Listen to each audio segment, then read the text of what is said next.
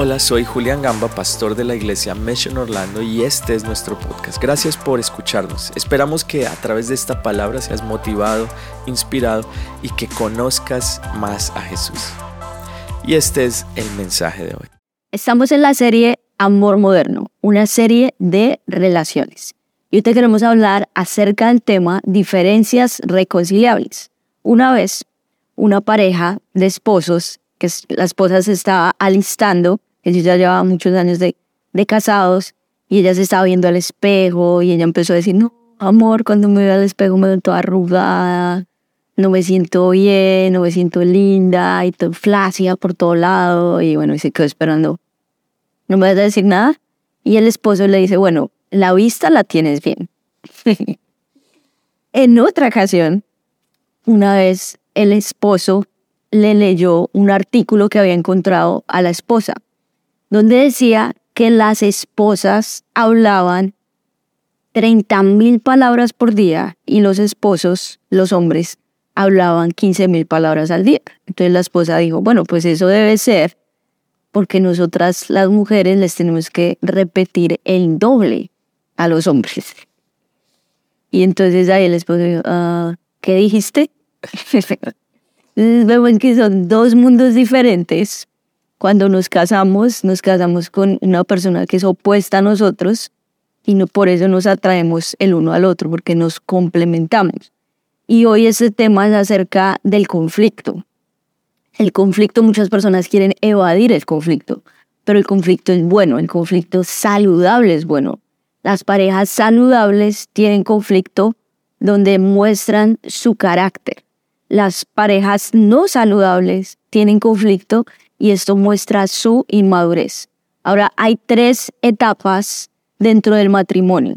La primera etapa es en la luna de miel. Yo me acuerdo cuando nosotros nos casamos hace 13 años, en el 2010, y wow, nuestra luna de miel fue increíble. Y esa etapa de luna de miel generalmente en las parejas dura más o menos un mes, donde tú dices, wow, ¿qué podría salir mal? Somos el uno para el otro, nos amamos, hay amor. Ya después la segunda etapa es la desilusión, donde te dices, ah, me casé con un monstruo, ¿qué hice? Me voy a volver a mi casa. Ah, no, pero esta ya es mi casa. No me puedo volver a ningún lado. Y la tercera etapa ya es la de el compromiso, donde tú ya descubres cómo es la persona y tú te comprometes a amarlo. También te descubres a ti mismo y hay un compromiso de amor y de seguir a Cristo. Es así como las parejas saludables eh, tienen conflicto para crecer mutuamente, mientras que las parejas que no son saludables lo que pretenden es que gane uno de los dos. Y la verdad es que cuando uno de los dos gana, los dos pierden. Y hay dos causas principales por las cuales se puede generar conflicto en el hogar. Se genera, número uno, la primera causa es por expectativas insatisfechas. Es decir, tú esperas que algo suceda y no sucede. Tú te imaginas que la persona va a reaccionar de cierta manera. De pronto el esposo antes de casarse dice, wow, yo espero una mujer que sea, wow, como mi mamá que cocinaba súper rico, que me cuidaba cuando yo estaba enfermo y la verdad es que se encuentra con otra realidad. De pronto la mujer no sabe cocinar o no tiene tiempo por su trabajo, la dinámica es diferente. O de pronto cuando el hombre está enfermo he encontrado que esta es una constante en los hombres. A veces nosotros de hombres tenemos que exagerar un poco la enfermedad para que la esposa le crea un poquito y para que venga y lo que uno espera es un abrazo. Y de pronto esa expectativa que es insatisfecha es lo que genera el conflicto. Así es.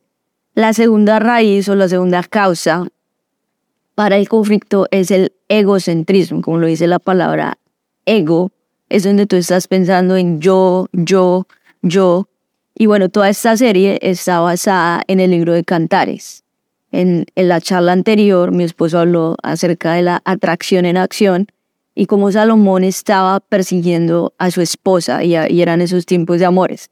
Ya más adelante como que vino este conflicto entre los dos. Entonces yo me imagino que tal vez en una noche como que el esposo, Salomón le dice a la esposa, bueno, ¿será que esta noche puedo salir a estar con amigos, voy a, jugar fútbol o ir a la casa a ver una película o con un amigo? Y él ya, sí, claro. Y bueno, yo no voy a llegar tan tarde. Y, y la esposa feliz, listo, ve. Y ahí, entonces, tal vez él fue, tal vez se le, se le acabó la batería del celular. No llama a la esposa. La esposa ya empieza como, bueno, ¿qué, qué estará pasando? Se acuesta, pero ya hay como que, esa, como que esa molestia en ella. Ya por fin llega, llega a la casa y, y bueno, no sé qué habrá pasado con Salomón, pero el caso es que tal vez llegó tarde. En esa época, ellos dormían en, en cuartos separados. Entonces mira lo que dice Cantares 5, versículo 2 y 3 de la traducción lenguaje actual Ahí Salomón se le acerca a su cuarto, le golpea, le dice, Amada mía, mi preciosa palomita, déjame pasar. Tengo la cabeza bañada en rocío, me corre por el cabello la lluvia de la noche, pero ya me quité la ropa, dice ella. Tendría que volver a vestirme y ya me lavé los pies, me los ensuciaría de nuevo. Entonces ahí él está como, ven, por favor, quiero estar contigo. Generalmente cuando el esposo empieza así como con estas palabras, palomita mía, déjame pasar. Pues lo más seguro es que Salomón quería intimidad con la esposa y ella pues en ese momento tal vez lo que menos quería era eso. Y ahí fue cuando ella dijo, pero ya me quité la ropa. Como diciendo traducción, tengo dolor de cabeza o estoy cansada, me tendría que volver a vestir. Si ya hay como que ese conflicto entre los dos. Uno quiere intimidad física, el otro está cansado, uno está de pronto diciendo quiero comprar estas cosas y el otro está diciendo pero ¿por qué gastas tanto? ¿Por qué compras así? Y, y hay como que esa diferencia también en el manejo del dinero y el egoísmo precisamente es que solo estoy pensando en satisfacer mis necesidades y la raíz es el ego. Y muchas personas bueno, también están en la etapa del noviazgo y tienen muchos conflictos, muchas peleas. No, yo quiero eso, no, yo quiero eso. Dicen, bueno, cuando nos casemos va a mejorar. Pero te tengo noticias, no va a mejorar, sino que va a empeorar. Ahora, cuando hay mucho conflicto así, también muchas personas piensan, no es que mi pareja es el enemigo. Y ya la cogen personal contra la pareja, atacar a la pareja. Pero ¿saben algo? estamos peleando, la palabra nos dice que estamos peleando contra principados, contra potestades, contra gobernadores en los lugares celestiales. O sea, tu pareja no es el enemigo, te tengo esa noticia, sino que es el enemigo, es tu enemigo.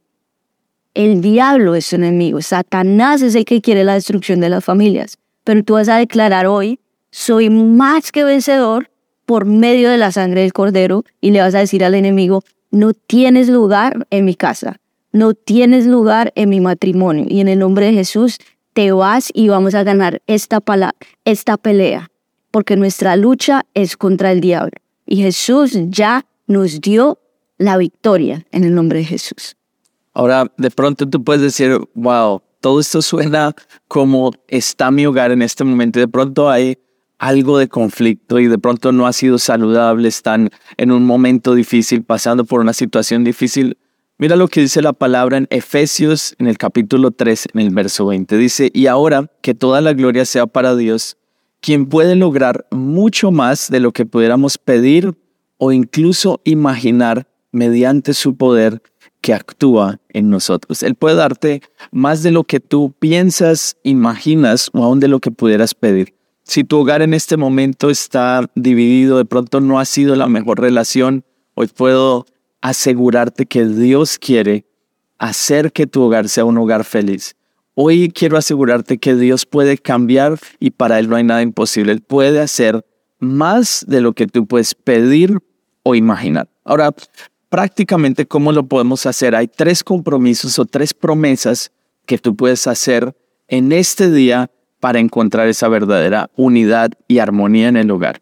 La primera promesa es que cuando haya conflicto tú vas a decidir actuar y no reaccionar. Y esta parte es muy importante porque actuar se trata de actuar en el espíritu, mientras que reaccionar es simplemente reaccionar en la carne, en las emociones del momento. Tienes que permitir que el Espíritu Santo controle tu vida y cuando venga ese conflicto, tú vas a decir, hoy me decido actuar y no reaccionar. Puedes reaccionar con malas palabras, de pronto con eh, levantando la voz, tirando la puerta, pero tú vas a decidirte a actuar. Y eh, se actúa cuando tú eres humilde para escuchar a la otra persona y en donde hay ciertos límites para ese conflicto. Quiero simplemente mencionarte tres límites que puedes establecer. El límite número uno que puedes establecer es nunca discutir en público, no en frente de tus hijos, no en frente de tu familia, no en frente de otras personas, sino que simplemente si hay eso está sucediendo, ok, en el momento preciso cuando ya estén los dos solos, puede arreglar la diferencia. De pronto alguien dijo algo que no estuvo correcto, tú simplemente guardas silencio y en el momento correcto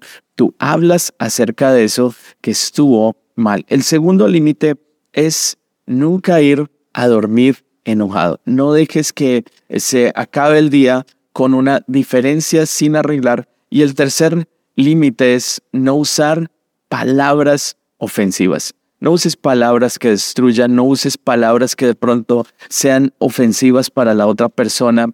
Cosas como es que eh, tú siempre eres así, o tú nunca me ayudas en el hogar, o siempre estoy solo o sola esas palabras lo único que traen es destrucción y agrandan el problema. Quiero también recordarte lo que dice la palabra en Efesios 4:26. Dice, además, no pequen al dejar que el enojo los controle. No permitan que el sol se ponga mientras siguen enojados. Es decir, puedes de pronto tener una diferencia, ponerte de mal genio, pero no puedes permitir que el enojo tome control de tu vida, de tu mente y simplemente reacciones. Así es que permite que el Espíritu Santo actúe a través de ti. Lo segundo que vas a hacer para resolverlo es que tú vas a decir, me voy a enfocar en lo bueno y no en lo malo. Como seres humanos, naturalmente, tendemos a enfocarnos en lo malo, en criticar, en decir, ay, pero ¿por qué haces esto? Como que uno, su mente va siempre a lo malo. Entonces tienes que cambiar eso y empezar a ver lo bueno que tiene tu pareja, tu esposo o tu esposa, porque saben, el enemigo eso es lo que él quiere. El enemigo, como decíamos, él tiene un ego muy grande y él quiere que nuestro, nosotros tengamos también ese ego para decir somos mejores o porque mi pareja no puede ver las cosas como yo y porque él no hace esto como yo lo hago o ella hace esto como yo y estamos todo el tiempo tal vez es criticándolo. Ahora, ¿qué, qué vas a hacer? Vas a empezar a a, pensar en lo bueno que, que tu pareja tiene. Es algo que nosotros empezamos también a hacer. Y, y no es natural, porque muchas veces por mi personalidad no es natural. Entonces yo me tengo que esforzar mucho para elogiar, para dar gracias. Y hoy en día ya hace parte de nuestro hogar. Y, y, le digo a mi esposo, mi esposo es un gran chef en el hogar. Y y él hace unos almuerzos súper ricos con amor. También le digo gracias porque estás presente, gracias porque nos amas, a mí, a, mis hijos, a nuestros hijos. Y bueno, es un gran hombre de Dios, por encima de cualquier otra cosa lo que haga, ama al Señor. Entonces continuamente nos elogiamos y oramos antes de salir, nos damos gracias, nos despedimos antes de acostarnos entonces, como esas pequeñas cosas donde tú resaltas lo bueno que tiene la persona. Y lo mismo hizo Salomón, ya después de su conflicto, en Cantares 6.4, que él le dice, eres bella, amada mía, bella como la ciudad de Tirsá, hermosa como Jerusalén, majestuosa como las estrellas. Entonces ahí es como, como el, el elogio, que era lo que veíamos al comienzo con la historia, bueno, dime algo bueno. La, esposa le está diciendo, dime que me amas, o dime que, que soy bella. Y el esposo, no, o como esas parejas que dicen, no, dime que, que me amas, pues yo te lo dije cuando nos casamos en el altar. Y ya, cuando cambie parecer te lo voy a dejar saber. No, es como que lo tienes que decir a diario. A diario tienes que elogiar. ¿Y qué vas a hacer para esto? Tres cosas. Vas a voy a escuchar intencionalmente, que es difícil, porque tal vez cuando hay un conflicto, los dos tenemos nuestra posición, los dos tenemos nuestros argumentos, pero qué bueno es escuchar y aún el lenguaje corporal, mm, como que estás ahí y no estás preparando tu respuesta, sino que escucha. Lo segundo es que voy a entender, como dice Stephen Covey, voy a buscar entender para después ser entendido. Entonces busca entender por qué se siente así, o cuáles son sus razones, cuál es su filtro, cuál es el contexto. Y lo tercero es que voy a resolver y a empatizar, que también a veces no es fácil. Como soy una persona más inclinada a tareas, para mí es un poco difícil empatizar. Lo he tenido que, que hacer, practicar, y es ponerte los zapatos de la otra persona. Y como lo dice Walt Whitman, no le pregunto a, la persona herida cómo se siente, sino que yo me convierto en la persona herida. A veces la persona no, muchas veces tu pareja no quiere un consejo. Muchas veces quiere que tú estés ahí con ella o con él y simplemente le, le tomes la mano, llores con él, le des un abrazo, no le digas nada. Simplemente está con él. Ya eso trae mucha sanidad a la, a la relación. Ahora, el tercer consejo o la tercera promesa que puedes hacer hoy es que vas a hablar y no a oír. Es fácil cuando hay una pronto una diferencia, simplemente crear una distancia entre los dos y decir, ah, bueno, ya deje así y se sigue con la rutina del día a día y se convierte simplemente como en una relación de dos personas que están compartiendo el mismo espacio, pero no está el vínculo del amor, del respeto y de la comunicación. Por eso es tan importante atender este consejo que nos da la palabra de Dios y dice, no se ponga el sol sobre nuestro enojo, no de permitir que el día se acabe sin arreglar una diferencia. Yo quiero que si de pronto tú estás pasando por un momento difícil en tu hogar o de pronto lo pasaste en el pasado, te recuerdes a ti mismo y digas, no voy a permitir que un día nos vayamos a acostar con una diferencia que no se ha resuelto. Es un principio bíblico que es muy poderoso y es muy importante recordarlo. También el libro de Eclesiastés nos da una guía y en el libro de Eclesiastés en el capítulo 4, en el verso 12 dice, alguien que está solo puede ser atacado y vencido, pero si son dos, se ponen de espalda con espalda y vencen. Mejor todavía si son tres, porque una cuerda triple no se corta fácilmente. Ahora, la única razón por la cual acá la palabra nos enseña que debemos estar espalda contra espalda es para protegernos el uno al otro. No es bueno que se vayan a dormir y con una diferencia y simplemente se den la espalda y cada uno está pensando cualquier cosa y dicen, bueno, ya mañana será otro día, sino que siempre se arregla antes de ir a dormir. Y la única razón por la cual estemos espalda con espalda sea para defendernos en uno al otro, para apoyarnos, porque dice acá la palabra que juntos se ayudan mutuamente a alcanzar el éxito. Si alguien viene hablar mal de tu pareja, tú debes ser el primero o la primera persona en defenderlo y no aceptar ninguna palabra negativa, sea de donde venga. Ahora, dice allí la palabra que eso es muy bueno cuando son dos. Dice, pero hay algo que es aún mejor y es cuando se unen tres, que es la mujer, el hombre y Dios en el centro. Cuando Jesús es el centro de tu vida. Cuando Jesús es el centro de tu hogar, te aseguro que el matrimonio estará más firme que nunca. Me gusta comparar el matrimonio con un triángulo y en la punta superior del triángulo está Dios. Y entre más cerca tú estés de Dios, más cerca estarán el uno del otro. Hoy quiero aconsejarte que si has pasado de pronto, estás pasando por un momento difícil en tu hogar o lo pasaste en el pasado, hoy pueden comenzar de nuevo y decir, vamos a hacer estas promesas. Vamos a estar de acuerdo en que es mejor dos que uno, pero aún mejor, es mejor si está el Señor en el centro. Haz que Jesús sea el centro de tu hogar y estoy seguro que tendrás un hogar tan firme como una roca. Estará fundamentado en la base más firme que pueda haber, que es Jesús. Él quiere que tú tengas un hogar feliz, lleno de bendición y un matrimonio feliz. Y te digo, es posible tenerlo. Que Dios te bendiga. Estamos orando por ti, por tu matrimonio. Que Dios te guarde. Gracias por escucharnos. Esperamos que este mensaje haya sido de gran bendición para ti. Te invito a que te suscribas y lo compartas con tus amigos. Para más contenido en nuestra iglesia visita missionorlando.com. Que Dios te bendiga.